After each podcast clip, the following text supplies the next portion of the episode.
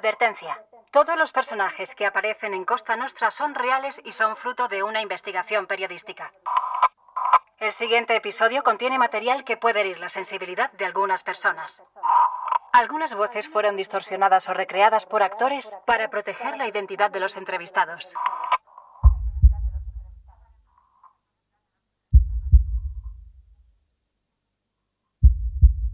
Se llama braquicardia y se produce cuando el ritmo cardíaco en reposo funciona por debajo de los 60 latidos por minuto. Es frecuente entre deportistas y corazones acostumbrados a rendir al máximo. Un corredor de maratón, por ejemplo, alcanza las 150 pulsaciones por minuto, y no es lo único extraordinario que puede pasarle durante la carrera.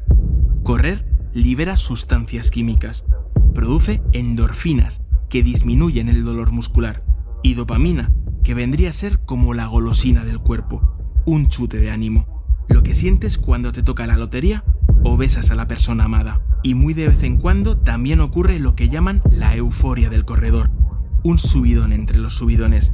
Dicen que está causado por unas sustancias llamadas endocannabinoides, que se suelen colar sin llamar en el cerebro y nos pegan el gran empujón. Hoy estoy a punto de sentir algo parecido en una carrera vida o muerte que se celebra cada noche en el mar. Esta noche termina mi primer viaje por el lado oculto de la Costa del Sol y lo voy a despedir subiéndome a una lancha patrullera. Una lancha con un jefe que se toma su trabajo con filosofía. Muchas veces cuando cogemos a los narcos nos lo dicen, dice, para lo que cobráis vosotros, y digo, yo no saldría en el agua. Nos lo sueltan así, ¿eh? Y se quedan tranquilo, ¿eh? Desde que caiga el sol hasta que amanezca, voy a vivir en primera fila la caza de los traficantes que operan en el estrecho. Llevo los deberes hechos. Sé que si avistamos una narcolancha no va a ser ningún paseo. Sé que las semirrígidas son los Fórmula 1 del mar, que llevan motores que superan los 100 km por hora. Sé que en algún momento de la noche mi corazón va a empezar a acelerarse.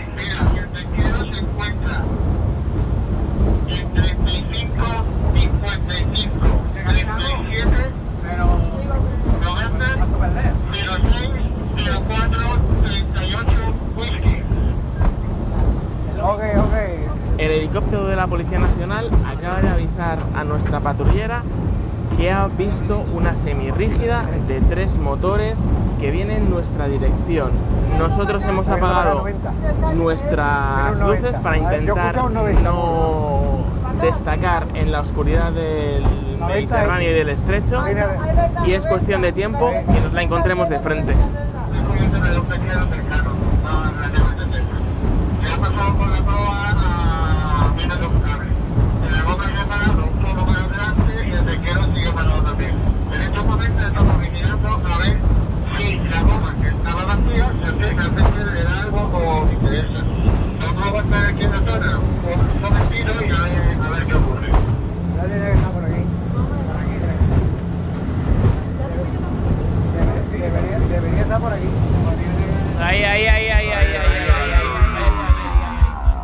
Esto es Costa Nostra, el lado oculto de la Costa del Sol.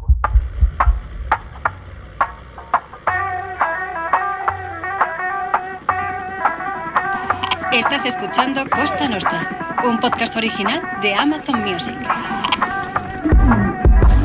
Antonio, Antonio, estamos aquí eh, camino desde la edificio principal de aduana, estamos yendo a la base marítima. Lizardo Capote es el jefe de vigilancia aduanera en el puerto de Algeciras. Desde su coche, el puerto parece más pequeño de lo que es. entonces, lo que estamos haciendo es atravesando todo el puerto de Algeciras. El puerto de Algeciras es el primer puerto en el mar Mediterráneo, cuarto, quinto de Europa, dependiendo del año, por movimiento de contenedores. Estamos hablando de más de 100 millones de toneladas de movimiento de total de mercancía. Tenemos dos terminales, ¿no? Hay una terminal que es la de APM, que mueve los 4 millones de contenedores, entonces estamos atravesando esa terminal. Tenemos una más alejada que la de TTIA, que mueve alrededor de unos y pico millones de TEU. Nos detenemos ante el puesto de guardia. Lizardo me explica que la vigilancia de la base donde trabajan los agentes aduaneros es una de las claves de su trabajo. La otra es estar siempre disponible. Porque en los últimos años hemos tenido bastantes amenazas, tanto de robo de embarcaciones intervenidas, han intentado robarlas o quemarlas, han intentado sabotearlas. Nosotros tenemos una, amenaza básica contra la que luchar, digamos, que son las embarcaciones de alta velocidad. por vía marítima. Aparte tenemos las investigaciones, tenemos los escáneres, tenemos el fijo, tenemos el móvil, tenemos la unidad de análisis de riesgo para todo lo que es el puerto, que el puerto nos genera una barbaridad de trabajo. No, porque yo, a ver, mi, mi puesto de trabajo es de bombero. Es decir, yo intento que La metáfora me llama la atención. Lisardo proclamándose bombero cuando su campo de batalla es el mar. Una de sus misiones es que las lanchas patrulleras intercepten a las de los narcos. En la base marítima del puerto de Algeciras hay una pequeña caseta de piedra con un embarcadero enfrente. En él descansan las lanchas del servicio aduanero, rodeadas de todo tipo de embarcaciones incautadas, unas flotando y otras apiladas en el muelle, pudriéndose al sol. Y aquí hay de todo. O sea, motos, motos de motos agua. embarcaciones neumáticas. Y eso es una embarcación semirrida. Eso. Pero- es una embarcación semirrida y esos son los tres motores, aunque las vaya a ver ahora. Una cosa curiosa es que tus tres motores son 300 caballos y el de los narcotraficantes son 350. O sea, sus motores son más potentes que el tuyo. Sí, porque ellos cuentan con una ventaja que nosotros no tenemos. Ellos cuentan con recursos ilimitados. Ellos tienen dinero tú no. Efectivamente. Yo cuento con un dinero, pero el dinero mío es limitado porque yo cuento con unos recursos públicos que lo tengo que repartir. no Me quedo medio, contemplando la narcolancha semirrígida. Aquí en tierra parece un enorme animal muerto, un esqueleto de dinosaurio en el Museo de Historia Natural. Es posible que pronto vea una en acción. Si hay una carrera, te acordarás de mí, porque ahí hay un peligro cierto. Ahí llega un momento que tú te encomiendas al Todopoderoso, aunque no creas en nada. Tú dices, Dios mío, Dios mío, no me quiero matar aquí.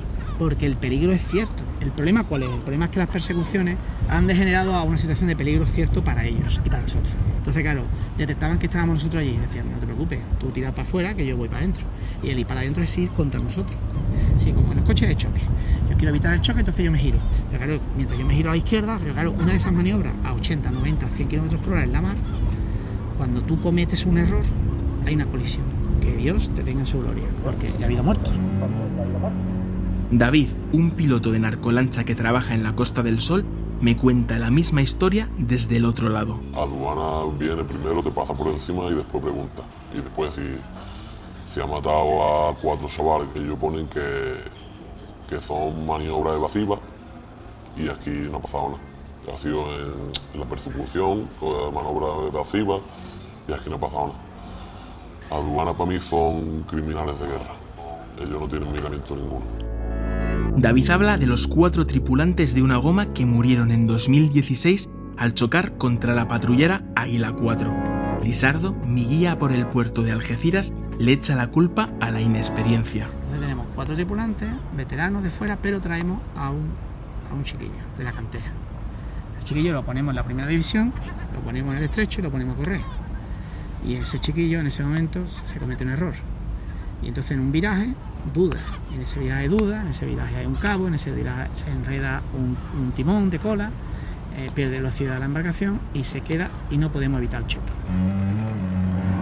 Son las cuatro y media de la tarde cuando el Águila 4, de 18 metros de eslora y 20 toneladas de peso, choca de frente contra la semirrígida. Bueno, de hecho es que chocan ellos contra nosotros. Se empotran en el costado nuestro, de nuestra embarcación, y los cuatro, a una velocidad altísima, se proyectan y los cuatro mueren. Yo no quiero recordar ese momento, las caras de mi gente, las caras nuestras. Porque claro, es que nosotros, yo cuando hablaba con mi gente, mi gente estaba rota. Yo abracé a mis funcionarios cuando llegaron al puerto porque estaban psicológicamente estaban muertos. Ellos estaban totalmente hundidos. O sea, es que, es que eso no sé cómo ponerlo en situación a nadie que escuche. Coger a funcionarios tuyos que van a trabajar, realizar un trabajo, que llegan a puerto y que traen cuatro cadáveres, cuatro seres humanos, porque en ese momento no estamos hablando de criminales, estamos hablando ni de presuntamente criminales. Entonces, tú- lo único que puedes hacer es abrazarlo. Entonces, cuando tú abrazas a compañeros tuyos que están hundidos como niños, Lisardo lo recuerda como uno de los peores purgatorios por los que ha pasado, sobre todo cuando las familias de los fallecidos denunciaron a los agentes. El funcionario no está haciendo absolutamente nada de lo que después se nos acusó. La protesta para mí, pero es que ellos nos acusaron de asesinos, nos acusaron de todo, nos amenazaron, hicieron de todo contra mi gente, contra no- todos nosotros. Y eso para ellos fue extremadamente doloroso. Fue un momento que fue como un punto de inflexión, ¿no? Hubo pintadas, hubo de todo. El jefe de la embarcación que va a llevarme de patrulla esta noche está acostumbrado a este tipo de peligros. Para él, los accidentes pasan por tensar demasiado la cuerda. varios, por desgracia. Nosotros nunca queremos eso, pero sí es cierto que son situaciones, tío, de mucho estrés, mucho peligro y accidentes que ocurren por malas maniobras y por arriesgarse tanto como se arriesga. El peligro que estamos viendo es que lo- lo- los chavales, los que se están dedicando al contrabando del tabaco, son gente que no tienen más de 20 años, están muy subidos arriba, por, por la edad, por el que el dinero fresco, ¿no? Y no tienen miedo. Eh, se hacían maniobras que, porque tenemos buenos profesionales de navegación, que las evadían y si no eran accidentes garantizados. Porque van a intimidar a, a buscar como el accidente, ¿no? Entonces, entonces ya, para que tú dejes de perseguirlo. O sea, se la juegan de una manera brutal. Como tantos otros personajes con los que he hablado a lo largo de esta serie, el jefe de la patrullera del puerto de Algeciras no quiere que diga su nombre. Así que le llamaré por su oficio, el patrullero. Estamos contemplando la nave que esta noche va a servirnos de transporte y de seguro de vida. Le pregunto si está a la altura de los Fórmula 1 del mar.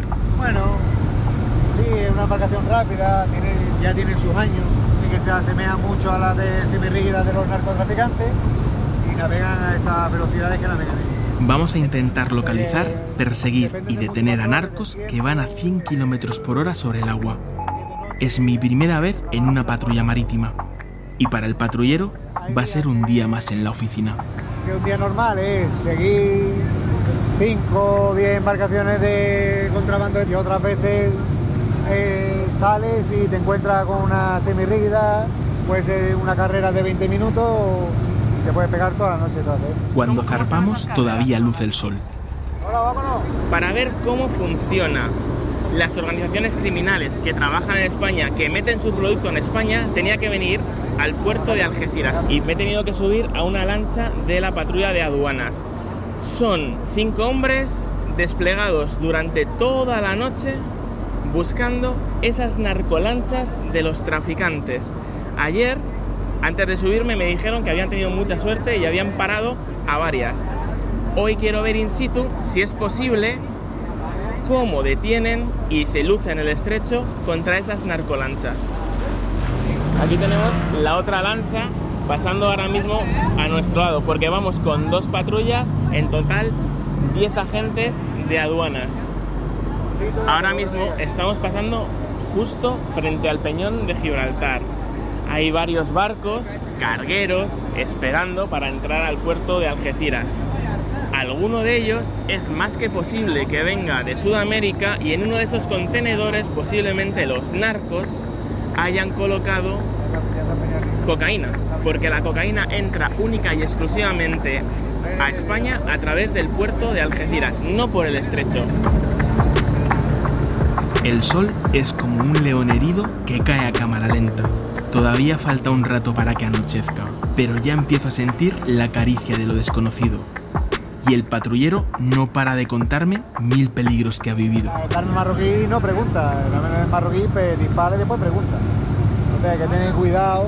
Sí, hemos tenido. También compañeros que han recibido disparos, tiran cosas, te, disparan con láser en los ojos, tú vas na- navegando por la noche con el peligro que tiene que conlleva la bahía ya en sí, navegar de noche aquí, que te den con un láser en el ojo, pero sí te pueden tirar o las latas o a, ocasiones han cogido bolas de petanca, que las tiran para arriba, hay varias cosas de esas que han pasado. Tú vas navegando a mucha velocidad y tienes que frenar de golpe para no int- intentar no tener un accidente, pero tener que parar una embarcación que va a unos 100 kilómetros por hora, por decirlo de una forma, tener que pararlo prácticamente a cero, eso conlleva mucho peligro. Aunque lo más peligroso para el patrullero no son los narcos. Lo que más teme y respeta de este mundo es el mar. Yo pienso que el mar puede ser hasta más peligroso que en ciertas ocasiones que la- las persecuciones, ¿no? Entonces, ¿por qué patrullero? Porque somos marinos. Nos gusta la mar, nos gusta el barco y nos gusta nuestro trabajo. Y aparte, pues ya policialmente, pues lo que hablábamos antes, ya nos gusta eh, reprimir el contrabando y, lo que te comentaba, el tema de la adrenalina y al final pues te engancha en tu día a día ¿no? de, tu trabajo. Y después lo que te digo, ya necesitas esa adrenalina a diario, que te gusta, ¿no? Te gusta el trabajo y te gusta sentirlo. Y si sientes miedo si hay, por ejemplo, operaciones más hacia afuera, mar abierto, con mal tiempo, olas grandes, temporal, te echan la proa O sea, es decir, van en dirección hacia ti, ¿vale? Van hacia ti para intimidarte o incluso pasar por encima tuya, que ya ha pasado. Entonces, pues ya, eh, ahí sí, ahí ya sí te ves tú por mucha adrenalina que te guste, ahí sí es verdad que ya dices, mamá, ¿qué estoy haciendo aquí? Has sido sí, padre o sea, recientemente, más o menos. Sí, de llegar a casa y al día siguiente ir a sacarme un seguro de vida. Vale, porque decir, hoy la ha contado de milagro. No solo te juegas la vida, cuando echas cuentas y las comparas con las del otro bando, el resultado es duro de aceptar. Un narco no lo dice, dice, para lo que cobráis vosotros, y digo, yo no saldría en el agua. Lo sueltan así, ¿eh? Y se tranquilos, ¿eh? Esto es lo que hay aquí. Aquí hay unas organizaciones muy grandes que se llevan muchos años y muchas generaciones dedicándose a eso. Entonces, es lo que han mamado desde chicos. La frase es brutal, lo que han mamado desde chicos. Normal que a los 15 años estén ansiosos por ponerse a pilotar una semirrígida y convertirse en leyenda. Una leyenda que para el patrullero tiene los días contados. Todos, todos caen, ¿eh? Todos caen, tarde o temprano caen. Caen porque si no los cogemos nosotros, se la juegan ellos entre ellos. Caen porque van por, por caminos de la droga, de- del consumo. Caen- si no caen por un lado, caen por el otro. Van- pero van al mismo sitio, o al cementerio o a la cárcel. Y hoy en concreto, ¿qué estamos buscando? Pues salimos de día, por lo típico, pues mirar que vengan embarcaciones de la zona de Ceuta, Marruecos, que hagan unas navegaciones muy directas, también motos de agua. Cuando vaya cayendo el sol, pues ya lo típico, eh, vamos a buscar ya embarcaciones más dedicadas a esto, que son tipo semirrígidas, a los dos o tres puntos clave que tienen, y las ve a localizarlas con el eco o, o con los equipos que tengamos de detección. A este ponle este aquí. Se lo vamos a hacer a él. Eh, con el peluche, ¿vale? Estamos aquí hablando tan tranquilo y ahora me pongo a mirar para allá al fondo y digo, estoy viendo una embarcación que está navegando, que me parece sospechosa y tenemos que ir a para allá. Y de pronto ya es de noche. Seguimos buscando gomas semirrígidas porque más o menos a esta hora, casi casi las 10 de la noche, ellos se preparan para salir y en un momento dado el piloto en uno de los giros se ha dado cuenta que flotaba algo en el agua. Nos hemos acercado, con el bichero lo han sacado y han visto que eran dos botellas unidas por un cabo. Vamos a abrirlo. Corcho, ¿no? Para que flote más. No lo sé. Corcho. Corso. Corcho blanco. Ya está. Bueno, pues le hemos quitado contaminación al mar. Y ya nos podemos ir, ¿eh? Y ya no podemos ir. En esta ocasión no ha sido nada, pero me contaba él que muchas veces lo que hace, sobre todo en el caso de la cocaína, es que lo tiran cuando vienen de un barquero y ahí es cuando se acercan con motos de agua desde la playa porque tienen una geolocalización, lo cogen y se lo meten dentro. Suelen ser al hijo eh, con muy pocas cantidades, eh, suele llevar maleta con 20 kilos, una mochila nada más que llega a la playa, se acerca a la moto, llega el compañero, le da la mochila y tú no te enteras, es una mochila normal. Comienza a caer la noche y nos vamos a meter dentro de la cabina. La sensación es más claustrofóbica que arriba, que en el puente de mando, pero claro, sin luz, solamente les quedan los ecos del radar para intentar localizar las gomas. Y por ejemplo, estos ecos, estos puntos, son barcos. Estos grandes son mercantes. Y durante la navegación nocturna pues nos guiamos por, por estos ecos. Pues imagínate lo que se vería el eco, ¿Eh? una goma de 15-20 metros, ¿vale? Sería un puntito, o sea, tienes que intuir, ¿no? A bordo de la patrullera el tiempo es como un péndulo. Al principio pasa como un suspiro, luego de pronto parece que cada segundo dura una hora. Empiezo a pensar que la noche se ha quedado sin historias que contar, cuando de pronto todo da un giro de 180 grados. Hola, 19, 19, 97. No, es igual, es que no me escucha. Adelante 97. Sí, oye, me has copiado, me has copiado lo que le he dicho a uno. Mira, dile que estoy en 3612-0501. Estoy haciendo un rumbo suroeste como hacia Punta Almina, para ver si cazo a la semirrígida por este lado del estrecho. No te recibo bien, no te recibo bien, repite. Yo voy rumbo eh, suroeste hacia Punta Almina.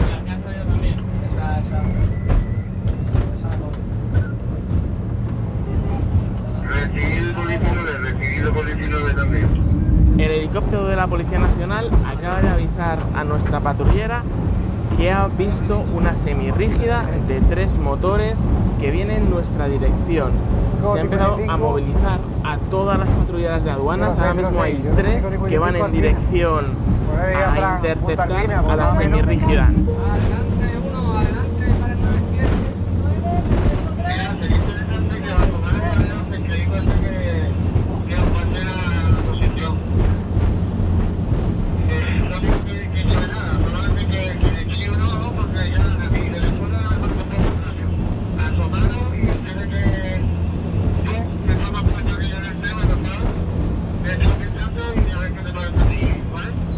Adelante, uno, adelante.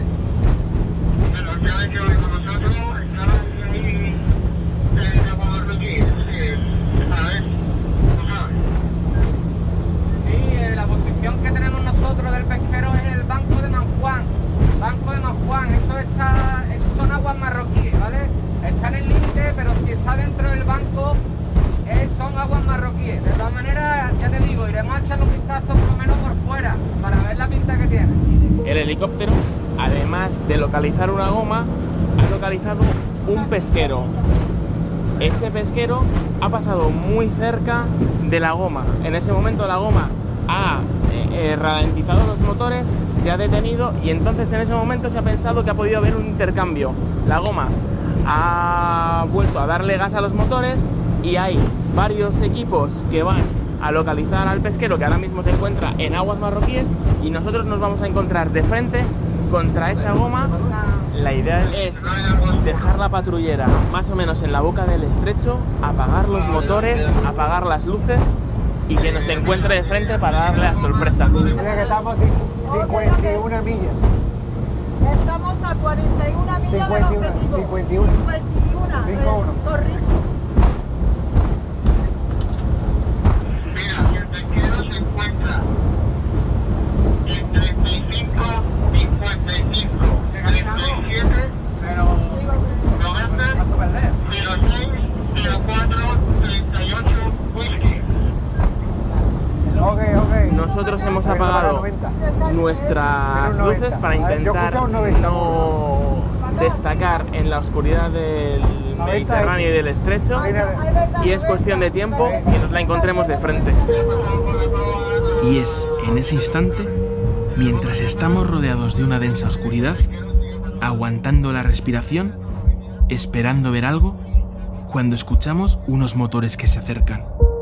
Es entonces cuando mi corazón empieza a acelerarse. No es normal que la narcolancha tarde tanto en aparecer.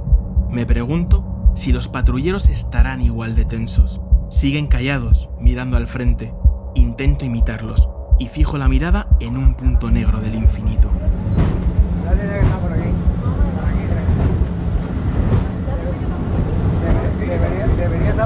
Lo llaman la euforia del corredor. Dicen que hay corredores que se han visto a sí mismos desde fuera de su propio cuerpo. Dicen que han visto a otros corredores que los animaban a seguir. Corredores fantasma que en realidad nunca estuvieron ahí. Dejo de parpadear y mis ojos se pierden en lo más profundo de la oscuridad. Y de pronto la veo. A unos 200, 300 metros, una diminuta llama acaba de encenderse para apagarse un segundo después. Y sé, con absoluta certeza, que uno de los narcos acaba de encenderse un cigarrillo porque se cree a salvo. Ahí, ahí, ahí, ahí, ahí, ahí, ahí, ahí. Ahí están, ahí están, ahí están.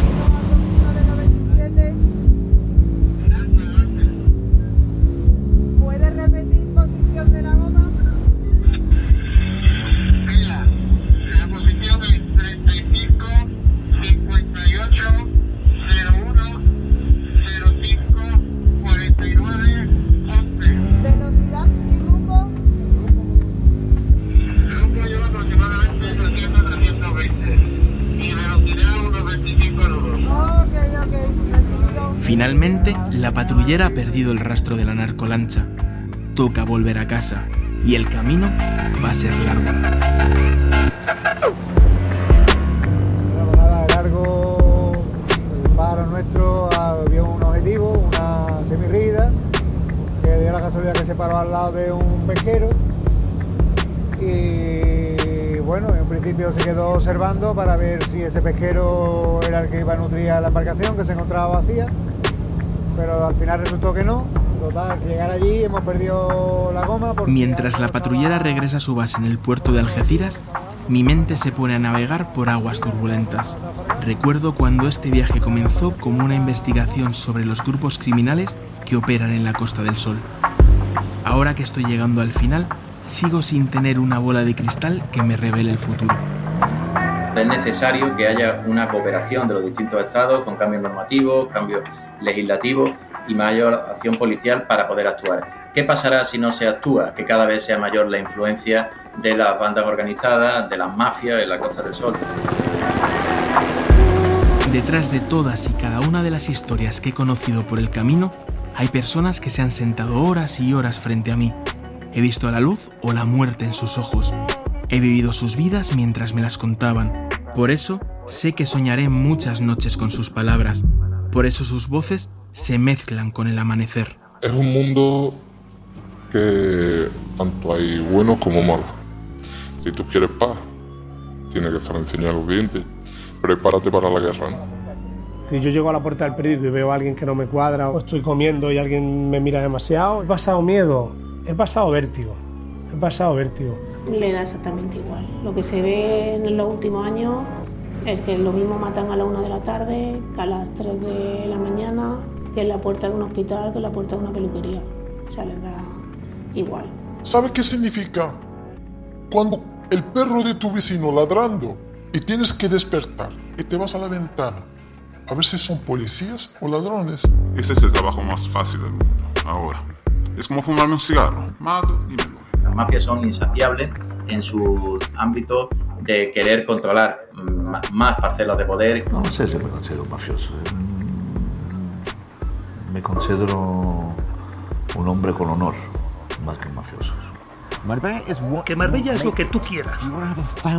Y si quieres tener una familia, puedes tener una familia. Sí, pero si quieres hacer caridad, puedes hacer caridad. ¿Que quieres ser un gángster? Puedes ser un jodido gángster. No consigues esto en ningún otro lado. Y en eso aparece un autobús y empiezan a descender. A ver cómo te lo explico. Sirenas. Sirenas. Sirenas. Que eran chicas que habían ido recogiendo por todos los putiplus.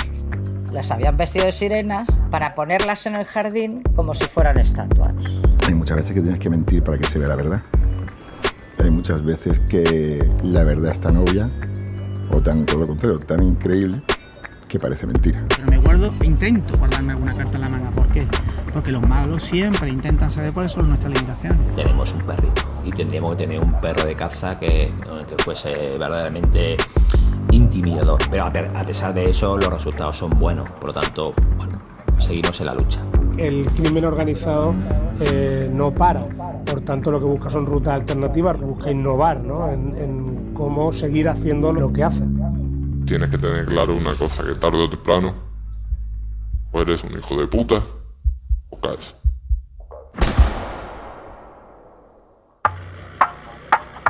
Las voces se entremezclan en mi cabeza con los rostros que he conocido estos días. Van a perseguirme en mis sueños durante mucho tiempo. Así suelen terminar mis viajes a los infiernos de este mundo. Y así termina mi primera vez en el lado oculto de la Costa del Sol. Y al mirar atrás, me siento un poco como al principio, con más preguntas que respuestas. Aunque algo sí ha cambiado. Ahora soy más consciente de que estos 90 kilómetros de playa esconden el horror de un mundo subterráneo y que cuando las criaturas de ese mundo salen a la superficie hay dolor y hay víctimas colaterales. Ahora sé que tarde o temprano el sol que está naciendo volverá a ocultarse para dar paso al reinado de la oscuridad. Así ha sido y así será siempre. Has escuchado Costa Nostra, un podcast original de Amazon Music producido por La Maldita. Asegúrate de seguirnos para escuchar los nuevos episodios. Costa Nostra es un podcast original de Amazon Music producido por La Maldita. Presentador Antonio Pampliega. Director Pedro García Campos. Guionistas Carol Díaz Tapia y Pep Bras. Voces Diego Expósito, Juan Carlos Parro, Rocío Moreno, Luis Alberto Martín y Adriana Gil. Fact Checker Miguel Díaz. Fixer Carmen Millán. Coordinadora de producción de La Maldita Melissa Olmedo. Camila Sher para Amazon Music. Sonido directo Martín Cruz. Diseño sonoro y postproducción Teo Rodríguez. Asistente de sonido y postproducción Dani Bravo. Banda sonora Mariano Otero y Tomás Merello. Grabado en Isolé División Sonora. Diseño de portada José Mainsterra. Audios de DJ Taz One. Producción ejecutiva para Amazon Music y Wondery, Jessica Radburn y Marshall Lewy. Producción ejecutiva de La Maldita, Juan Pablo Abait y Lucas Mirbois. Basado en el libro Costa Nostra de Miguel Díaz y Antonio Romero.